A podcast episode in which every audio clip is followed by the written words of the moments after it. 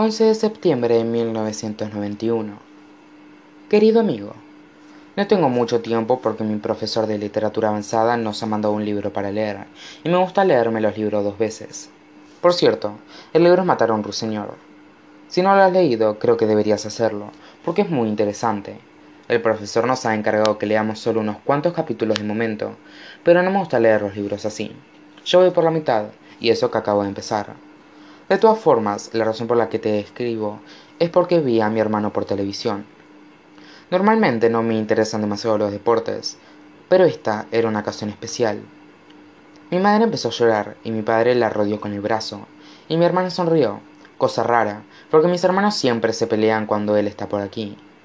Pero mi hermano mayor ha salido en la televisión, y hasta ahora ha sido lo mejor de las dos semanas que llevo en el instituto. Lo echo de menos muchísimo, lo que es extraño, porque nunca hablábamos demasiado cuando estaba aquí.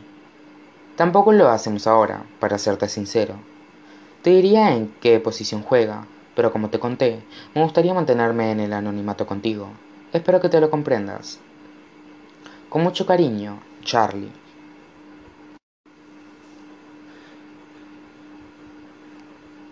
16 de septiembre de 1991 Querido amigo, he terminado de matar a un ruiseñor. Se ha convertido en mi libro favorito del mundo. Pero por otro lado, siempre pienso eso hasta que leo el siguiente libro. Mi profesor de literatura avanzada me ha pedido que lo llame Bill, cuando no estemos en clase, y me ha dado otro libro para leer. Dice que tengo una gran habilidad para leer e interpretar el lenguaje, y ha querido que haga una redacción sobre matar a un ruiseñor. Se lo he mencionado a mi madre y me ha preguntado por qué Bill no había recomendado que pasara mejor a la clase de literatura de segundo o de tercero. Y le conté que Bill dijo que esas eran básicamente las mismas clases, aunque con libros más complicados, y que aquello no me ayudaría a mejorar. Mi madre dijo que no estaba muy segura de eso, y que ya hablaría con él en la jornada de puertas abiertas.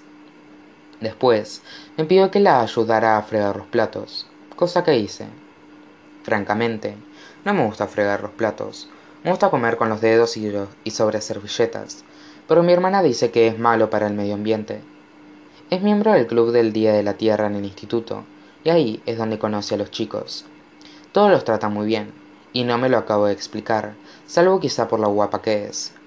Ella se porta muy mal con ellos. Hay un chico que lo tiene particularmente difícil. No te diré su nombre, pero te lo contaré todo sobre él. Tiene el pelo castaño muy bonito y lo lleva largo, recogido con una coleta. Creo que se arrepentirá en el futuro cuando eche la vista atrás. Siempre está grabándole cintas de varios a mi hermana, de temas muy específicos. Uno se llamaba Hojas de Otoño. Incluyó muchas canciones de The Smiths. Incluso coloreó a mano la carátula. Después de que terminara la película que había alquilado y de que se marchara, mi hermana me dio la cinta. ¿Quieres esto, Charlie? Tomé la cinta, pero me sentí raro porque él la había hecho para ella, aunque la escuché, y me gustó muchísimo. Hay una canción llamada Asleep, que me gustaría que escucharas.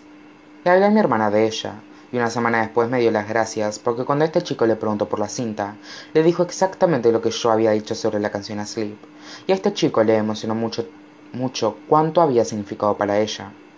Espero que esto quiera decir que se me dará bien ligar cuando llegue al momento. Pero debería ceñirme al tema.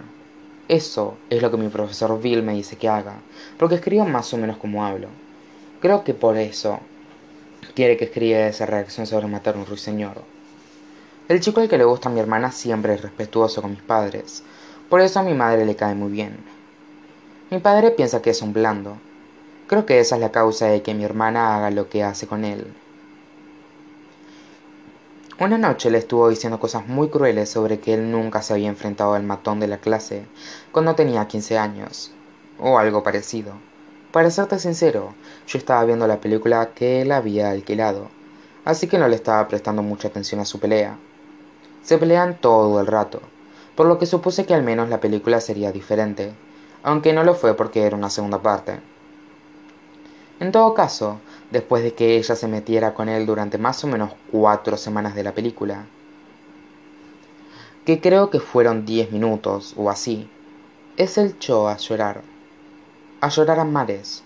Entonces volví la cabeza y mi hermana me señaló. para que veas, hasta Charlie le plantó cara al matón de su clase. Ya ves. Y el chico se puso coloradísimo y me miró. Después la miró a ella y levantó la mano y le cruzó la cara con una buena bofetada. Buena de verdad. Me quedé helado porque no podía creer lo que había hecho. No era propio de él pegar a nadie. Era el chico que grababa cintas temáticas de varios, con las carátulas pintadas a mano, hasta que pegó a mi hermana y paró de llorar. Lo más raro es que mi hermana no hizo nada, solo se quedó mirándolo en completo silencio. Fue extrañísimo. Mi hermana se pone como loca si te comes un tipo de atún que no debes. Pero aquí estaba este chico pegándole, y ella no dijo ni mu. Solo se volvió más dulce y amable, y me pidió que me fuera, cosa que hice. Después de que el chico se marchara, mi hermana me dijo que estaban saliendo, y que no le contara a mamá ni a papá lo que había pasado. Supongo que él se había enfrentado a su matón, y supongo que tiene lógica. Ese fin de semana, mi hermana pasó un montón de tiempo con este chico, y se rieron mucho más de lo que normalmente hacen. El viernes por la noche estuve leyendo mi nuevo libro, pero como estaba mentalmente cansado, decidí ver un poco la tele. Y abrí la puerta del sótano y mi hermana y este chico estaban desnudos. Él estaba encima de ella, y ella tenía las piernas extendidas a ambos lados del sofá, y me gritó en un susurro. Sal de aquí, pervertido. Así que me fui. Al día siguiente, todos vimos en la tele a mi hermano jugar al fútbol, y mi hermana invitó a este chico a casa. No sé a ciencia cierta cuándo se había marchado la noche anterior. Estuvieron agarrados de la mano y se comportaron como si todo fuera alegre. Y el chico dijo que el equipo de fútbol del instituto no era el mismo desde que mi hermano se graduó, o algo así. Y mi padre se lo agradeció. Y cuando el chico se fue, mi padre dijo que se estaba convirtiendo en un joven excelente, que sabía cómo comportarse. Y mi madre se quedó callada, y mi hermana me miró para asegurarse que yo no abriría la boca. Y así fue. Sí, lo es, fue lo único que pudo decir mi hermana. Y yo imaginé a este chico en su casa haciendo los deberes y pensando en mi hermana desnuda, y los imaginé de la mano en partidos de fútbol a los que no prestarían atención. Imaginé a este chico vomitando en los arbustos de una fiesta en la casa de alguien, e imaginé a mi hermana aguantándolo. Y me sentí muy mal por los dos. Con mucho cariño, Charlie.